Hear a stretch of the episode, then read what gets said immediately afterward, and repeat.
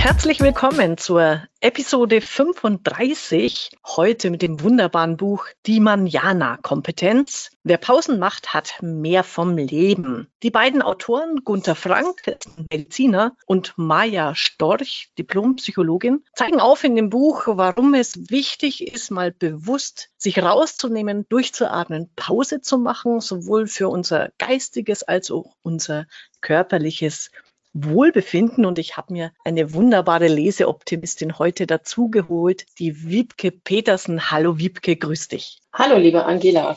Ja, ich freue mich sehr, dass wir zusammen diesen Podcast aufnehmen.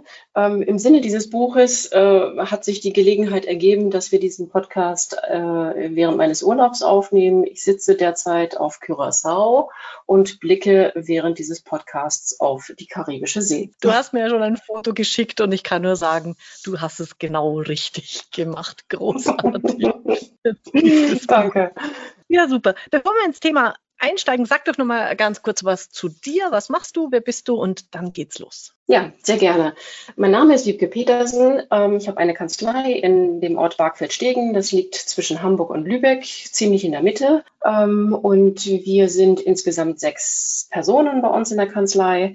Ähm, ja, Spezialisierung derzeit noch nicht. Es zeichnet sich ein bisschen der Online-Handel oder das Handwerk aus.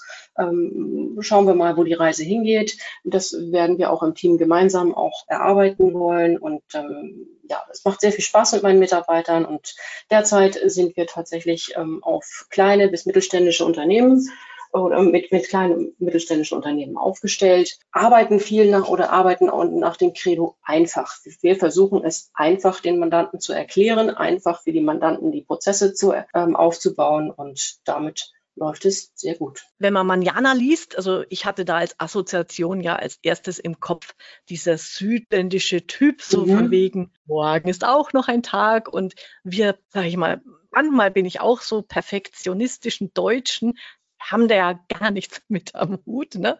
So nach mhm. dem Motto Pünktlichkeit äh, ist das oberste Gebot, die Tugend äh, des Tages. Und mit dem Buch ist aber ein bisschen was anderes gemeint, nämlich eher in die Richtung, ähm, des, den Moment zu genießen und äh, mal, also ein, ein schöner Satz, genieße den Moment statt folge dem Plan und mal ein bisschen bewusster in sich auch reinzuhören nach dem Motto, wie gut geht's mir gerade? Also Behagen wird hier als mhm. Begriff gewählt, ein wunderbarer altmodischer Begriff oder eben auch Wohlbefinden. Und da zeigen sie auf, erstens, welche Bedeutung das hat, dass wir solche Momente erleben, körperlich und geistig und auch ähm, ja, ja, wirklich mit guten Tipps und Schritten, wie wir zum bewussteren, entspannteren Leben kommen, ohne dass es in diese esoterische Richtung geht, weil da bin ich immer ein bisschen allergisch. Mhm. Ja, das geht mir, geht mir genauso. Ähm, aber das Buch nimmt einen wirklich sehr gut mit. Das ist auch sehr gut strukturiert in, in vier verschiedene Teile. Und in einem Teil geht der, gehen die Autoren auf die psychischen und medizinischen Gründe ein für die Manjana-Kompetenz, warum es eben Sinn macht und gut ist, dieses zu erlernen. Ähm, und ähm, ja, auch dort, gerade bei den psychischen Gründen, Gründen war so auch einer meiner ersten Aha-Effekte, wo äh, die Autoren zwischen Dickhäutern und Dünnhäutern unterscheiden. Ähm, es wird gesagt, dass die Dickhäuter so ein bisschen angeborene Manjana-Kompetenz haben und nicht so schnell aus der Haut fahren und sich nicht so schnell über Dinge Sorgen machen und aufregen wie ein Dünnhäuter. Und es wird auch ein sehr nettes Beispiel gegeben mit, äh, für ein, eine dünnhäutige Frau, die kurz vor einem Meeting eine Nachricht bekommt, dass sie später dran ist mit, in, in, der Reihenfolge dieses Meetings mit ihrem Vortrag und was dann in ihrem Kopf alles losgeht, was, warum der Grund sein, dafür sein könnte und was denn das alles für Auswirkungen hat. Da habe ich mich tatsächlich wiedergefunden, habe gedacht, oh je, genau so bin ich, wenn irgendwie jetzt sich nur ein bisschen was verschiebt, oh je, was löst das alles aus? Aber sie brechen auch eine, eine Lanze für die dünnen Häuter und sagen, ja, auch ein Dünnhäuter kann es lernen, diese Ruhe zu, zu empfinden oder den, ähm, wir kommen nachher bestimmt noch drauf, den Parasympathikus zu aktivieren. Ähm, aber es hat eben auch die Vorteile, dünnhäutig zu sein, nämlich, dass man auch ein Adlerauge für Gefahren oder Fehler auch hat und dann, wenn man lernt, trotzdem herunterzufahren, rechtzeitig wieder runter, runterzufahren, dass das eine sehr gute Eigenschaft sein kann. Mhm, genau. Ich bin echt jetzt überrascht. Ich hätte nicht gedacht, dass du zu den Dünnhäutern gehörst. Mhm, doch, doch. Umso interessanter. Ich fand den, auch den Abschnitt schon mal zum Einstieg total nachvollziehbar, weil sie sagt ja, sie sagen ja auch, also ich, ich bin ja ein Dickhäuter, also ich bin sehr stressresistent. Die Mhm. haben aber die Gefahr, dass Alarmsignale gar nicht oder zu spät wahrgenommen werden. Also ich, bei mir prallt halt alles ab und auch das kann mal nicht gut sein. Und die Dünnhäuter sind dann, sage ich mal, der Gegenpol dazu. Die sehen halt überall die Alarmsignale. Und da fand ich das Bild sehr schön, auch bei, bei Stress und Co.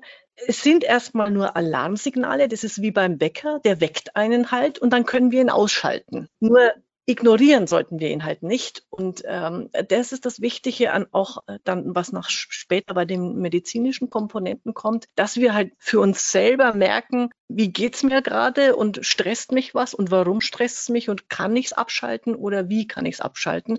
Und das spielt dann alles so ineinander. Das ist total spannend, ähm, wie Sie das Ja, ist erklären. richtig. Also ich habe das über die Jahre auch, auch Stück für Stück gelernt, unabhängig da, oder ich kannte den Begriff Manjana-Kompetenz gar nicht bisher, bis zu diesem Buch. Ähm, und aber ich, ich habe schon festgestellt, dass ich das über die Jahre gelernt habe. Also was mich früher auf die Palme gebracht hat, heute nicht mehr so schnell.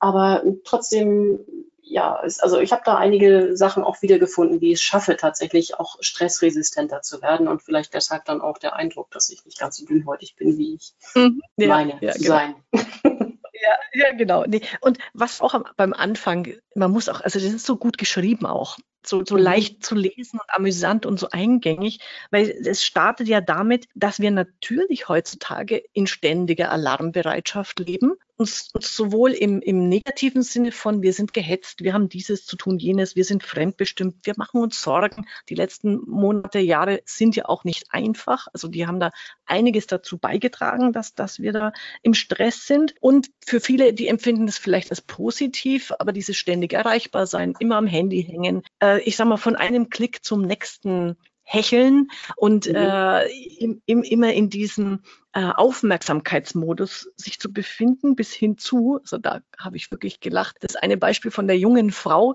die jetzt 5.30 Uhr auch noch Yoga macht, weil Yoga ist ja angeblich so gesund, weil alle Freundinnen haben mindestens zwei Kinder, drei Hunde, äh, spielen Klavier und machen dann auch noch Yoga und sie Mhm. auch. Das stresst die extra noch. Also diese, ich sag mal, das ist fast schon äh, extra Druck, dass jeder von Work-Life-Balance redet und du dich als Mensch dann irgendwo auch noch denkst, äh, ich krieg sie aber nicht hin. Was muss ich denn jetzt noch alles machen, um diese Seiten Mhm. zu füllen? Und auch darum geht es mal so, so für sich festzustellen, man muss nicht allem hinterherchen. Man kann sich auf einmal mal ruhig hinsetzen, Tee trinken und dann äh, und Yoga ist toll. Also nicht, dass ich sage, Yoga wäre schlecht, aber das als extra on top auch noch, wenn man sowieso Mhm. das Gefühl hat, man ist mit allem überfordert. Solche Beispiele finde ich da super gut gelungen. Das ist richtig, ja.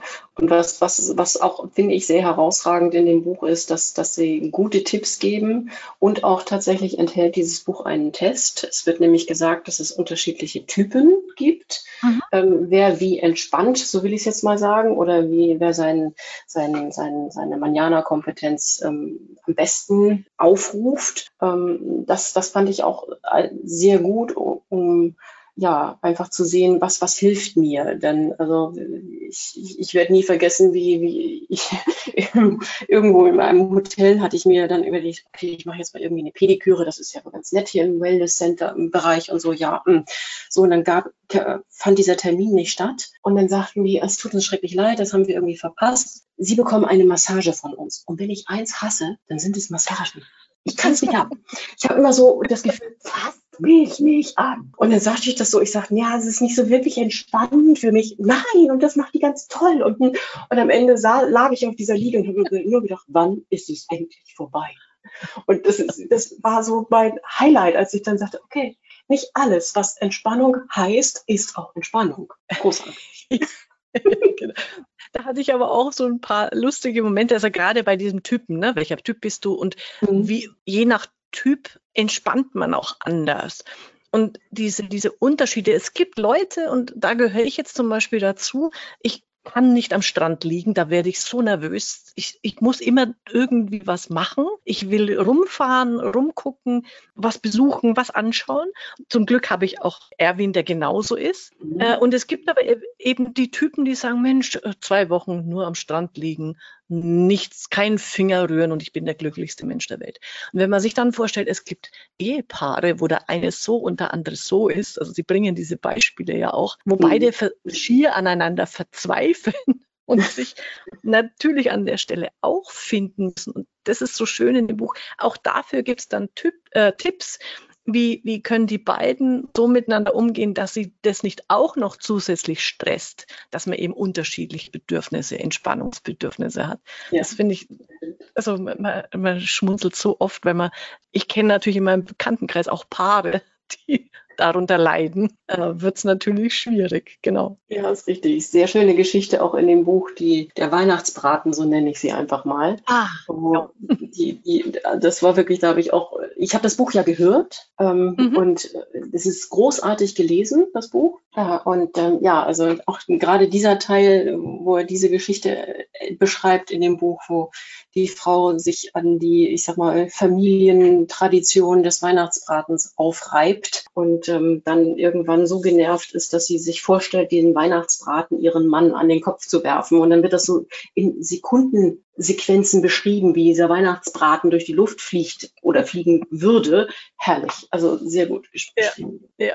Und das ist zum Beispiel auch so eine Geschichte, das ist wer wirklich, ich glaube, jeder, der das liest, kann das sowas von nachempfinden. Ja, gerade Weihnachten ist ja diese, alle reden immer von Besinnung und Familie und äh, schön mhm. wollen wir es haben und jeder hat doch innerlich bei Weihnachten immer, oh Gott, Stress was muss ja. wieder alles wie und wann und wo erledigt werden. Und da einfach mal der Tipp, meine Güte, wenn euch alle das so stresst, warum macht ihr das dann? Einfach mhm. mal diese Frage zu erlauben, sich selber und zuzulassen und dann mal zu gucken, hey, muss dieser, dieses Ritual denn jedes Jahr so ablaufen, dass es alles stresst oder machen wir es nicht einfach mal anders? Also sehr schöne äh, Geschichte und, und Tipps an ja. der Stelle. Aber wir waren ja auch so ein bisschen von den, von den, von den Gründen abgekommen. Also wir hatten ja mhm. kurz die, die, die psychischen Gründe uns, uns mhm. ähm, erzählt, aber es gibt eben auch die, die medizinischen Gründe, warum die Manjana-Kompetenz so wichtig ist. Ähm, und das ist, nimmt einen sehr großen Teil auch in dem Buch ein. Sehr gut erklärt für Nichtfachleute, also wenn eine medizinische tiefgehende Abhandlung sucht, der findet die natürlich selbstverständlich dort nicht. Das ist aber auch nicht das Ziel des Buches. Ähm, aber zu erklären, dass eben die, das Zusammenspiel des Parasympathikus und Sympathikus, also die Teile unseres vegetativen Nervensystems, ähm, dass das so entscheidend wichtig ist, dass beide zusammenspielen. Und dass der Sympathikus aber ein, äh, der Teil ist, der, der sehr, sehr stark werden kann, sogar so stark in Stresssituationen und Dauerstresssituationen, dass er den Parasympathikus komplett verdrängt. Und auch, dass die Menschen dadurch auch verlernen, tatsächlich zu entspannen und in so einem Dauer Luchtmodus äh, und alle Hormone, die da eine Rolle spielen, Zustand sich befindet. Ja, genau. Also da muss ich auch dazu sagen, dieser medizinische Teil hat mich geflasht im positiven mhm. Sinne. Das war mir nicht bewusst, wie das funktioniert, weil ich medizinisch einfach totaler Laie bin. Und es ist aber so eingängig erklärt, also ich kann ich gebe es ja. einfach in meinen Worten nochmal wieder. Also das vegetative Nervensystem ist, Sie nennen es ja auch so das Betriebssystem des Körpers. Und da gibt es einfach zwei Mitspieler oder Gegenspieler, wie man das dann nennen will. Und der eine ist eben für Action zuständig, für Flucht und Kampf, das ist der Sympathikus. Und der andere ist für Ruhe und Entspannung verantwortlich, der Parasympathikus. Und je nachdem, welcher aktiviert ist, und das ist das Wichtige, das ist für mich das Entscheidende, die sind immer abwechselnd. Einer ist an, dann ist der andere aus und umgekehrt. Also die mhm. arbeiten immer gegenläufig und bedienen unterschiedliche Organe. Und das muss man einfach wissen, diese Action, äh, der, der Sympathikus, der aktiviert Herz, Lunge, Muskeln, Blutgerinnung sorgt für Schmerzunterdrückung und Sinnesschärfung. Und der Parasympathikus auf der anderen Seite, der kümmert sich um Regeneration, Reflexion. Nur wenn der aktiviert ist, können wir Gelerntes verarbeiten. Also auch mhm. solche Sachen sind da wichtig. Der ähm, sorgt fürs richtige Immunsystem, für die Verdauung, für die Muskelentspannung äh, und auch wenn wir strategische Überlegungen, also wenn wir an die Zukunft denken, dann, dann äh, muss der aktiviert sein, damit das funktioniert. Ja. Und, und wo das dann so wie, wie Groschen einem, nein, Schuppen von den Augen und Groschen weiß ich nicht, wo der jetzt hinfällt. Jedenfalls, wo sie dann schreiben, ja genau, und das ist zum Beispiel dieses Phänomen, das nun ja fast jeder erkennt. Wir sind vollkommen im Stress, dank, dank, dank, dank, dank. Dann, mhm. also die, die, die anderen äh, Organe sind, sind aktiviert, fahren in Urlaub und am ersten Tag werden wir krank. Ja. Weil auf einmal das Immunsystem sich äh, zuschaltet und sagt, hui, da ist aber ordentlich was los im Körper, da muss ich jetzt mal dagegen arbeiten. Und da dachte ich mir, genau das ist es. Und das ist dann auch ein Signal schon wieder von deinem Körper. Wenn du äh, im Urlaub krank wirst, dann sagt dir dein Körper, du hast vorher zu sehr auf äh, 180 mhm. zu lange ähm, äh, auf der Spur gestanden. Und, ja. und solche Sachen, war, war, da habe ich echt so gedacht, wow, das war mir nicht bewusst. Mhm. Ja, mir auch nicht. Und er beschreibt es auch sehr gut, welche, welche Hormone jeweils den, den Sympathikus oder Parasympathikus unterstützen und dass alle wirklich in der gesunden Dosis gut und wichtig und richtig sind und dass mhm. eben, dass sobald ich sag mal, ich sag mal, das äh, Adrenalin zu viel wird, ist klar, das Schreckhormon, ähm, wenn, wenn ich nur noch verschreckt durch die Gegend laufe und es zu viel wird, dass, dass dann das alles in einen ungesunden Bereich umschwappt oder, oder, oder kippt. Das also ist wirklich, wirklich richtig gut beschrieben und lässt sich gut lesen und hören tatsächlich. Ja, genau.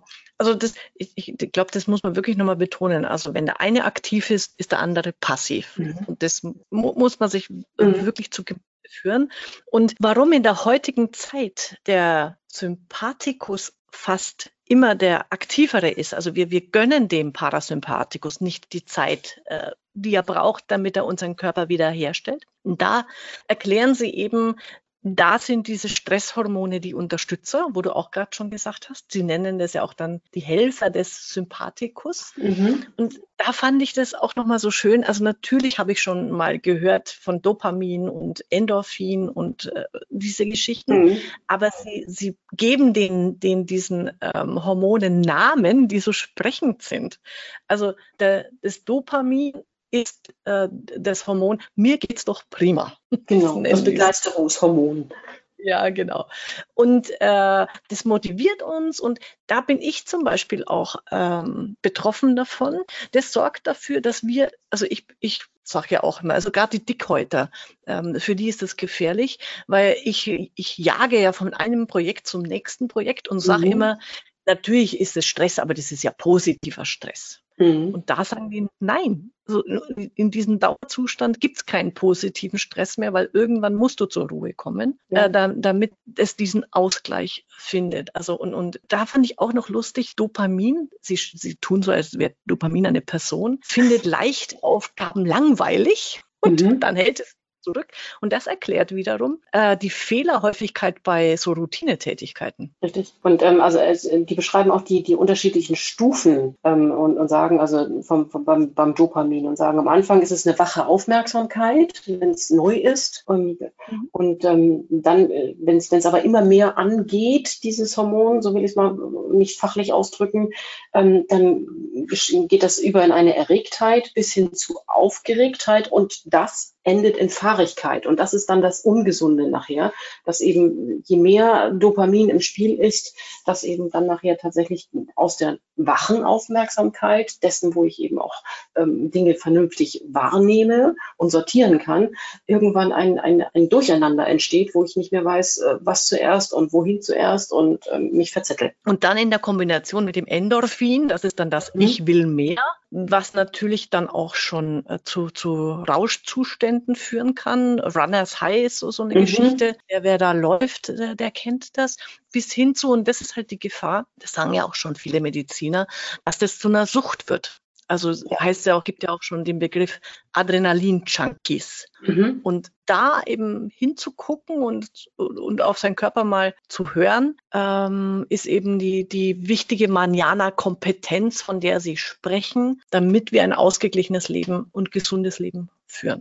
Und auch so, so kleine, kleine Tipps äh, sind dort auch gegeben, wie wir erkennen können, dass der Parasympathikus, also diese Hormone vielleicht gerade zu viel machen. Ähm, dass so, wenn wir, ich sag mal so, uns, uns, ähm, ich sag mal, auf so ich nenne es mal, oder die nennen es dort auch, Comfort Food stürzen. Ähm, mhm. dass, dass dann so, ja, wir, wir brauchen einfach irgendwie, äh, keine Ahnung, Schokolade oder äh, Chips oder ich weiß es nicht, für jeden ist das was anderes, Comfort Food. Aber dass man, wenn man sich, wenn man so einen Heißhunger auf solche Dinge empfindet, das ist ein guter Indikator dafür, dass der Parasympathikus fehlt. Ja, genau. Und auch äh, das eine Beispiel Alkohol, wo, ja. wo mhm. sie, sie, benennen das auch die Sympathikus-Narkose. Und das kennen, glaube ich, auch viele. Also es war jetzt ja tatsächlich ein Phänomen. Dieser Begriff ist jetzt neu aus Amerika wiedergekommen. Dieses Daydrinking. Ne? Mhm. Okay, um, morgens um elf schon mal das erste Glas Weißwein, damit ich den Rest vom Tage überhaupt überstehe mhm. in dieser Stresszeit. Und genau das ist die, die, die Thematik, die, die Problematik, in die das dann wo es gefährlich wird und sie sagen, natürlich kann man ein Gläschen Wein trinken. ist, aber wenn man entspannt, dann sollte man mindestens fünf Entspannungsrituale haben und wenn eines davon Alkohol ist, ist es okay, aber es sollte halt nicht das dauerhafte Ausschließliche sein. Ja, ja. Das wusste ich auch vor dem Buch schon. Nee, ich auch überhaupt nicht. Und der, der Gunther Frank ist ja auch, ähm, kommt ja auch aus, aus der Ernährungsmedizin. Seine Theorien sind auch nicht ganz unumstritten, so wie ich mal ein bisschen recherchiert habe. Mhm. Ähm, mhm. Und er sagt aber auch, dass ähm, selbst diese ganzen Diäten ähm, einen Dauerstress auslösen und äh, ja und dazu zu diesem berühmten Jojo-Effekt eben auch führen, weil gerade der Sympathikus während einer Diät voll an ist, was was, mhm. was, was die Ernährung betrifft und wenn man dann aufhört mit der Diät, dann kommt der Parasympathikus zwangsläufig irgendwann mal wieder und sagt, so, nun möchte ich aber auch mal wieder was Nettes essen. Ähm, so, äh, ne, so. Und das beschreibt er sehr gut, dass eben das keinen Erfolg hat, sondern er vertritt ja. die, die, die Auffassung, dass eben der Mensch ein gesundes Selbstempfinden vom Geburt an hat. Ähm, ja. gut äh, gesund zu essen, dass das eben aber durch Stress oder sonstiges ähm, abhanden kommt und dass wenn man eben daran arbeitet, den Parasympathikus zu, bewusst zu aktivieren, was, was er ja sagt, man ja eine Kompetenz auch ist, dass dann auch solche Dinge wie, man kann keine 10 Kilo damit als Abnehmen-Tipp erwarten, aber trotzdem, dass es doch auch dann hilft, das Gewicht zu reduzieren tatsächlich wieder. Wobei ich bei dem Kapitel ja innerlich zusammengefallen bin, weil er sagt ja, das wäre eine ein Märchen, ein Mythos, dass wenn man in die Wechseljahre kommt als Frau, dass man deswegen dicker wird. Jetzt funktioniert meine Ausrede nicht. ich dachte immer, das kommentiere ich jetzt nicht. Das alles mal da drauf ist. Mist, kann ich mir das auch abschminken? Muss ich doch irgendwie was anders machen. Ja, äh, ja, okay. Ja, bei mir ja. funktioniert die Ausrede auch nicht, hast du recht. genau, genau. Aber was Sie da auch nochmal gut aufzeigen, weil es ist ein Phänomen in, heutzutage und es erklärt sich auch da, da, dadurch nochmal so gut. Burnout ist einfach die Notbremse. Sie nennen es so die Notbremse vom äh, Parasympathikus im Sinne von, okay, ich habe dir jetzt genügend Warnsignale äh, mhm. gegeben, lieber Mensch, du hörst, du überhörst sie alle. Jetzt ist einfach Schluss und dann wird der Stecker gezogen und das erklärt es ja auch so schön. Äh, alle Aktivitäten sind auf Null und das macht dein Körper einfach mit dir, weil er sagt, okay, hättest mal früher auf mich gehört, hätten wir auch anders lösen können. Jetzt ist mal mhm. Schluss. Okay. Ja, und der, der letzte Teil, der, der, der dann dort noch ist, da, da geht er so ein bisschen auch darauf, oder nee, vielleicht auch noch so, ähm, ja, letzter Teil tatsächlich ist dann Manjana und Gesellschaft, aber ich finde auch noch interessant, ähm, er gibt wirklich gute Tipps, ähm, was, was Manjana-Rituale sein können ähm, und dass man sich also auch bestimmte Dinge in sein Leben holen kann um das auch wieder zu lernen, den Parasympathikus selber zu aktivieren. Ähm, da beschreiben die auch wirklich sehr, sehr gut das, ähm, den, das, das Priming auch, wo dann gesagt wird, durch kleine Dinge ist einfach der Mensch fähig, die, sei es nur ein nettes Bild, was, äh, was einen mit, mit einer guten Stimmung äh, irgendwie verbindet. Wenn man sich damit überall äh, bestückt im Haus äh, und, und sonst wo, dass einfach das Unterbewusstsein lernt, äh, in die, dort in die Entspannung zu geraten. Das, das sind einfach sehr, sehr gute Tipps. Und das Wort Priming hatte ich so noch nicht in, der, in dem Zusammenhang tatsächlich. Ich kenne aus dem Marketing natürlich, irgendwo kennt man das mhm. ja. Aber in dem Zusammenhang fand ich das auch sehr interessant. Ja, genau. Vor allem, weil ähm, da habe ich ein neues Wort gelernt, das wusste ich vorher nicht. Äh, das japanische Inemuri, ne? Inemuri. Ja ist ja das japanische Wort für Powernapping. Und da sagen die ja auch, also das meinen die mit Priming, bestimmte Worte sind einfach in unserem Kulturkreis negativ belegt und Pause gehört dazu. Wer mal Pause machen, wer, dann bist du ja nicht leistungsfähig. Also mhm. dieses äh, Ich powere durch ist, zeigt ja, dass es ein funktionierender, ein toller Mensch. Und wenn du sagst, ich, ich gehe heute mal um 17 Uhr, dann wirst du schief angeguckt in deinem Umfeld möglicherweise. Und mhm. die sagen eben, äh, man muss sich selber eine Vorstellung, eine positive Vorstellung machen, dass Pause gut ist. Und da geben sie den Tipp, wie du es gerade gesagt hast, am besten irgend, also du wirst jetzt eins aus Curaçao mitnehmen können, ein tolles Foto. Und das habe ich dann als Bildschirmschoner. Das habe ich vielleicht in meiner Geldbörse. Immer wenn ich die aufmache, dann sehe ich dieses Bild. Dann zaubert mir das ein Lächeln ins Gesicht und ich verspüre dieses, wohlige Moment, fühle dem vielleicht nochmal nach und tu, tu quasi mein, mein eigenes Bewusstsein positiv auf Pause, auf ja, das Signal ja, setzen. Also die beschreiben dort auch einen Versuch, den sie mit zwei Gruppen gemacht haben, mhm. ähm, wo sie die, die Gruppen unter dem Thema eingeladen haben, dass es sich um Sprachwissenschaft oder, oder um sprachliches Experiment handelt. Und dann haben sie den verschiedenen, diesen beiden Gruppen verschiedene Begriffe gezeigt und der Unterschied war letztendlich, dass die, zwei, die zweite Gruppe auch unter anderem Begriffe, die alles irgendwie mit dem Alter zu tun hatten, gezeigt bekommen haben. Sei es Rente, sei es, ich keine Ahnung, irgendwelche Krankheiten und, und, und, alles irgendwie, was mit Alter zu tun hat. Und dann haben die hinterher, davon wussten die Teilnehmer nichts, die Geschwindigkeit gemessen vom Raum, in dem die gesessen haben, zum Ausgang. Und durchweg hat sich ergeben, dass die Gruppe, die mit diesen Altersbegriffen gefiltert oder konfrontiert wurde, dass die durchweg langsamer gegangen sind als diejenigen, die das nicht gelesen haben. Und das fand ich sehr erstaunlich. Ja, genau, da habe ich auch echt gezuckt, als ich das gelesen habe.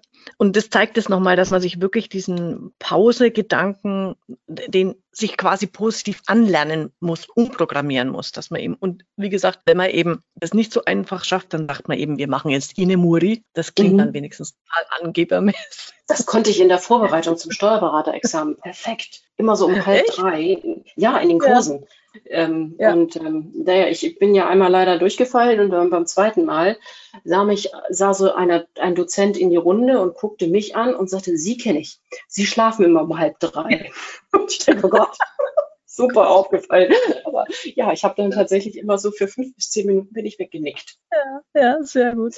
Nee, und ähm, Sie geben, also ich habe nochmal meine drei Lieblingstipps mitgebracht, ähm, die man mhm. auch für sich, ob man es jetzt eins zu eins umsetzen kann, aber über die man nachdenken kann. Und der erste wichtige Tipp, also den kriege ich hin, tatsächlich so, ich schlafe gern und ich schlafe viel. Sie sagen, sieben Stunden Schlaf ist das Minimum. Das braucht der Körper für diese ganze Regenerationsarbeit. Und es ist, und wenn es so die, es gibt ja so diese Manager-Typen, die sagen, ach, ich brauche nur drei Stunden Schlaf und ah, und glauben dann, sich ein Lob von den anderen und Bewunderung abzuholen. Und die sagen, nee, falsch gedacht, Junge oder Mädel, sieben Stunden Schlaf sorgt mal dafür, dass du äh, langfristig äh, gesund bleibst. Das finde ich nochmal wichtig. Und äh, das Zweite ist dann ein Mittagsritual. Da muss ich mir selber an die äh, Nase fassen tatsächlich. Äh, Sie, was irgendwo sagen Sie, es ist das Tischgebet, das moderne mhm. Tischgebet. Früher und, und manche Sachen werden einem da auch wieder klar, hatten tatsächlich auch eine körperliche Bedeutung. Also dieses, wir gehen einmal kurz in uns und beten sammeln uns, dann wird damit nämlich der Parasympathikus aktiviert und wir können das Essen besser verdauen. Mhm. Also das spielt da äh, gut zusammen und man muss jetzt ja nicht beten, aber zu sagen, bevor ich esse, stehe ich kurz auf, mache vielleicht das Fenster auf oder gehe zwei Minuten an die frische Luft. Ich setze mich an einen Tisch und nicht an den Schreibtisch. Das, da bin ich betroffen. Ich tue immer beim Arbeiten eigentlich noch essen. Das ist super ungesund. Mhm. Und ich genieße einfach dieses Essen und wenn es nur zehn Minuten, Viertelstunde sind und esse, wenn ich esse und mache nicht schon wieder was anderes. Also das ist ein wichtiger Tipp mhm. an der Stelle, um, um einfach auch die Verdauung besser hinzubekommen. Ähm, das äh, Ähnliches mache ich tatsächlich schon seit, seit Jahren, dass ich bewusst aus dem Büro, Büro rausgehe und mittags koche. Ähm, mhm. Und wenn es nur eine Kleinigkeit ist, ähm, ich bin so ein Wärmetyp, ich brauche auch was Warmes zum Essen und habe mhm. auch gefunden, ha, das ist gut, dass ich das tue für mich. Ja. Ähm, das ist äh, tatsächlich für mich auch so ein kleines Ritual. Und meine, meine Hunderunde mittags mhm. ist für mich auch ja. dann noch einmal so die 20 Minuten, halbe Stunde, die ich mit dem Hund dann gehe. Ähm, ja, einfach bevor ich wieder ins Büro gehe, die Luft, äh, die frische Luft schnappen und ähm, ja, den Tag so ein bisschen neu, vielleicht nochmal auch mal sortieren, was denn bisher war und, und äh, ja, das tut gut. Mhm. Was mir aber auch sehr gut tut, das äh, werde ich, das habe ich so als mir überlegt, was ich machen werde. Mir, ich werde den meinen Schreibtisch, ich, ich räume ihn sowieso auf. Äh, ich bin ein Verfechter von Clean Desk, aber tatsächlich auch die Aufgaben des nächsten Tages mir tatsächlich schon mal so vorzunehmen, dass ich sage, damit lege ich los. Ob der nächste Tag mich komplett umschmeißt und ich mit meinen vorgenommenen Aufgaben gar nicht hinkomme, ja gut, dann ist es halt so, aber zumindest beruhigt mich das doch, glaube ich, sehr, wenn ich das tue. Ja, genau. Das ist auch, das habe ich mir auch notiert, dieses Feierabendritual das kenne ich tatsächlich auch noch von früher. Also ich habe immer als Steuerfachangestellte in, in Kanzleien gearbeitet und da war ich mal in so einem, das war ein echt wirklich ein ganz netter Familienbetrieb, Vater, also nicht, äh, also Mann und Frau, Tochter und noch eine äh, Angestellte, die aber quasi zur Familie gehört hat. Und da gab es halt immer das Feierabendbierchen. Und mhm. man hat den, den Tag ausklingen lassen. Auch, auch das fehlt ja oft heutzutage. Es ist 17 Uhr, es ist Feierabend, Stress, weil wir müssen noch schnell die Kinder von irgendwo abholen oder dieses oder jenes besorgen. Mhm. Auch diesen mal einen Tag ausklingen lassen. Da fand, fand ich, haben sie ein sehr schönes, so, sich so ein äh, Mantra, das man sich äh, selber sagen kann. Also erstens am besten den, den Schreibtisch aufräumen, wie du es auch gesagt hast. Die drei To-Dos für den nächsten Tag aufschreiben, dann hat man sie auf dem Kopf und dann sich sagen, und ich mag, mag einfach dieses Mantra, heute habe ich mein Bestes gegeben, morgen mache ich gerne weiter. Und damit lasse ich die Arbeit in der Arbeit und wenn ich nach Hause komme, widme ich meiner Familie, meinen Kindern eben äh, das nicht mehr so zu vermischen. Mhm. Ja, spannend. Kann ich auch mal versuchen mit so einem Mantra. Vielleicht mhm. sollte ich das Mantra auch mal nachts äh, mir sagen, wenn ich nachts wach liege. Ja, das stimmt. Also das kenne ich ja auch, dieses Gedankenkarussell, wenn man hat, mhm. wenn man irgendwas nachverarbeitet. Ähm, da, das habe ich inzwischen ganz gut im Griff, weil ich für mich das ist dann mein Mantra. Jetzt kann ich es sowieso nicht ändern, also in diesem Moment der Nacht. Also mhm. kann ich auch schlafen. Morgen, da ist Manjana wirklich richtig. Morgen ist auch Nacht ein Tag. Das kann ich, also das funktioniert bei mir wirklich gut. Jetzt kann ich es eh nicht ändern, weil dann müsste ich meinen Mann wecken und, und sagen, hey, wir haben ein Problem, wir müssen dieses oder jenes besprechen. ja, der wird sich freuen. genau dem gönne ich seinen Schlaf. Äh, und, und, ähm, aber für dich sich das einfach so festzuhalten, morgen, morgen ist da an der Stelle wirklich auch noch ein Tag, genau. Was ich ein bisschen kritisch in dem Buch sehe, ähm, er geht in einem Teil auf Locke und Latham ein, die ja das, das ähm, NBO oder die Erfinder des, des Management by Objectives sind und sagt dann, ja, ähm, das war ja früher mal ganz nett, ähm, die Kreativität bis ins Letzte zu äh, die, die, die, die, die Effizienz bis ins Letzte zu steigern, aber die Kreativität leidet natürlich dann irgendwann darunter. Und ähm, da äh, ja, bricht er wirklich eine Lanze dafür, dass man eben davon weggeht. Da habe ich mich tatsächlich gefragt, oder er bringt auch in, andersrum noch, er bringt noch ein Beispiel dann dafür und sagt, wir, früher hat man in einem Ruderboot gesessen, da war es wichtig, dass wir effizienter werden. Und äh, heute sitzen wir in einem modernen Achter. Und wenn man da halt eine Person weglässt, weil wir effizienter arbeiten, dann funktioniert der ganze Achter nicht mehr, weil er eben schon so konstruiert ist, dass es nicht mehr geht. Also, und ich habe mich dann gefragt, ja, wenn der, gerade wenn ich so an die, an die Kanzleien denke, ähm, woran erkenne ich, sitze ich im Ruderboot oder sitze ich im Achter? Und das so hm. pauschal zu sagen, äh, bin ich so ein bisschen kritisch äh, davor, zu dem, in, was den Teil in dem Buch. Also weil es ja auch eher das Plädoyer dafür ist, sich Zeit zu nehmen und gemeinsam auch äh, Dinge mhm. zu genießen. Insofern denke ich auch, muss man nicht alles für, für bare Münze dann nehmen, Nein, sondern nein, genau. kritisch Genau. hinterfragen. Genau. Mhm. Ja. Ei- Eine Sache fällt mir jetzt noch ein, weil er das im Rahmen von dem Priming auch nochmal, äh, weil Sie das Ja. nochmal sagen, auch nochmal sich mit meiner Wortwahl zu hinterfragen und Mhm. dieses Ki- Killerwort nennt das ja Killerwort schnell, äh, Mhm. schnell mal eben. Und, und äh, wo, wo Sie sagen, also wie, wie schnell, schnell, da haben wir es wieder, macht man sich selber Stress, Ja. weil man, das mache ich gleich mal eben. Warum? Sie bringen das Beispiel, äh, wenn, wenn die Mutter zu ihren Kindern sagt, schnell, schnell, ihr müsst in die Schule, zieht euch an, zieht euch an. Also jede, Mutter, jede Mutter weiß wahrscheinlich, dass es schnell, schnell an der Stelle nicht funktioniert. Die Kinder nehmen sich die Zeit, die sie brauchen und der Bus ist halt dann weg oder was auch immer. Also insofern mal dem Gehirn die Pause ver äh, gönnen und das schnell weglassen, Mhm. ist mal eine gute Übung, äh, finde ich, die man ausprobieren kann und, und äh, guckt einfach, es braucht die Zeit, wie es braucht. Ja, ist richtig. Und das zweite Killerwort, was er nennt, ist das Wort Glück. Da Mhm. musste ich tatsächlich zweimal lesen, was, was er genau meint, weil ich habe gedacht, Glück ist doch schön. Ähm, Mhm. aber er sagt, das Glück, äh, das Wort Glück ist halt mit einer Eu- Euphorie, Aufgewühltheit, äh, teilweise überwältigt sein äh, verbunden. Und das ja, dass dort eben dann diese berühmten Hormone der, und auch dann entsprechend der Sympathikus sehr an ist und dass äh, für ihn besser die Worte Zufriedenheit und, und Behagen besser belegt sind, mit, einem, mit viel mehr Ruhe belegt sind als das Mhm. Wort Glück. Ähm, da musste ich ein paar Mal drauf rumlesen, um das zu verstehen. Ja, wobei das in Kombination, das hatte ich ja bei dem anderen Podcast schon, wo es um die klugen Entscheidungen äh, geht, was die Maya Streich geschrieben hat. Da hatte mir das dann nämlich besser eingeleuchtet an der Stelle, weil du musst in dich mal reinhören. Bedeutet Glück für dich wirklich ein positives Gefühl? Also verbindest du was mit, mit was positiv? Bei mir ist es ja so, ich habe äh, schon erzählt, äh, Senior Rossi sucht das Glück, meine Kindheitsserie. Äh, Serie. Aber für viele bedeutet es deswegen Stress, weil das für sie so ein äh, im Sinne eines Lottogewinns, äh, das zerfließt schnell wieder. Oder Ja. es ist eher ein Rauschgefühl, das erzeugt wird, wo, wo man dann mit einem Kater aufwacht. Und dafür Ja. sich einfach zu suchen, gibt es für mich ein, einen besseren Begriff und für sie, für die ist es halt dieses Wohlbehagen und, und also Behagen und Wohlbefinden, dass man das einfach für sich festhält.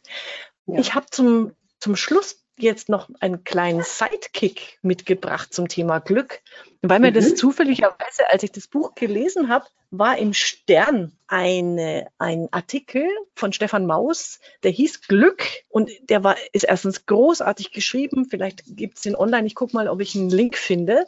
Auf Mhm. alle Fälle hat er, hat er teilgenommen an einem Online-Kurs The Science of Well-Being von so einer Amerikanerin, Laurie Santos. Und er hat es, er beschreibt es einfach so witzig, was man alles tun muss, äh, damit man glücklich wird. Aber es gibt, aber es gibt letztlich einfach vier Dinge, die, also äh, tatsächlich nachweislich, erkenntnistheoretisch, praktisch, äh, wissenschaftlich nachgewiesen, die Menschen glücklicher machen. Und das erste ist, lass zufällige Freundlichkeit walten. Wunderschöner Begriff. Nämlich Mhm. lächle, schenke, lächle, schenke Hilf, macht, macht äh, glücklich. Zweitens, verschaff dir Zeit. Also entscheide dich für mehr Zeit statt mehr Geld. Dann äh, drittens, kontrolliere dein Bewusstsein. Auch ein schöner Begriff. Gewöhne deinem Geist das Vagabundieren ab. Also immer Mhm. irgendwie an, an äh, noch was Besseres denken und was noch alles sein könnte, sondern dieses Jetzt eben mal bewusst genießen. Und das vierte, verschafft dir Bewegung. So einfach ist es. Und schon sind alle Menschen glücklich. Nein, das, das wäre sicherlich nicht ähm, angemessen. Das sagen sie auch. Also es gibt genug ähm, Umstände, äh, wo, wo Ja, Menschen nicht. Es, es hängt ja auch immer davon ab, wo befindet sich gerade jemand ähm, und, und, und auch in welcher Gesellschaft befindet sich jemand oder in welchem Land lebt wer, äh, in irgendwelchen Krisen- oder Kriegsregionen. Ähm, da denkt er über sowas bestimmt nicht als erstes nach, das ist klar.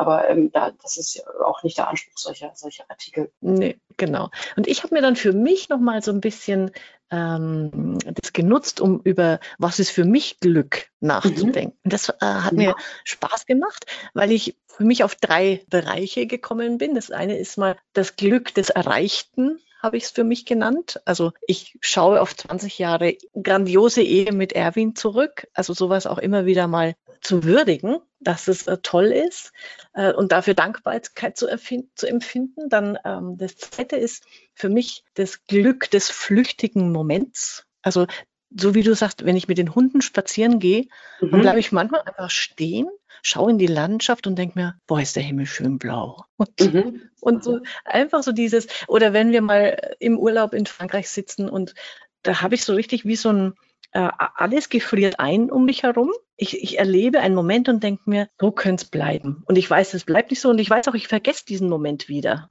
und ich mache da auch mhm. kein Foto davon, aber einfach so dieses, das ist jetzt der perfekte Moment. Das liebe ich total, sowas ähm, mhm. für mich festzustellen. Und das Dritte, das ist dann, äh, dann meine, äh, das Glück der unbekannten Zukunft, weil ich auch äh, gerne herumspinne und mir alles Mögliche vorstelle, wie es denn sein könnte. Also wir haben auch großen Spaß, Erwin und ich, immer uns mal auszumalen, wenn wir im Lotto gewinnen würden, was wir denn alles machen mit dem Geld.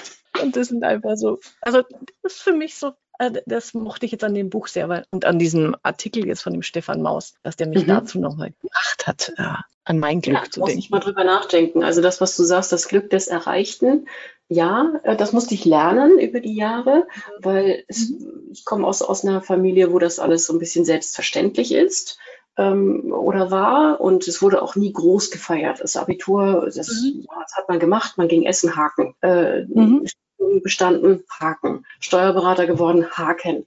So, aber mhm. das war nicht irgendwie so, oh, jetzt wird gefeiert und es gibt hier was Tolles dafür und eine große und alle haben mich wahnsinnig gelobt und sonstiges. Nein, es, mhm. es war einfach so.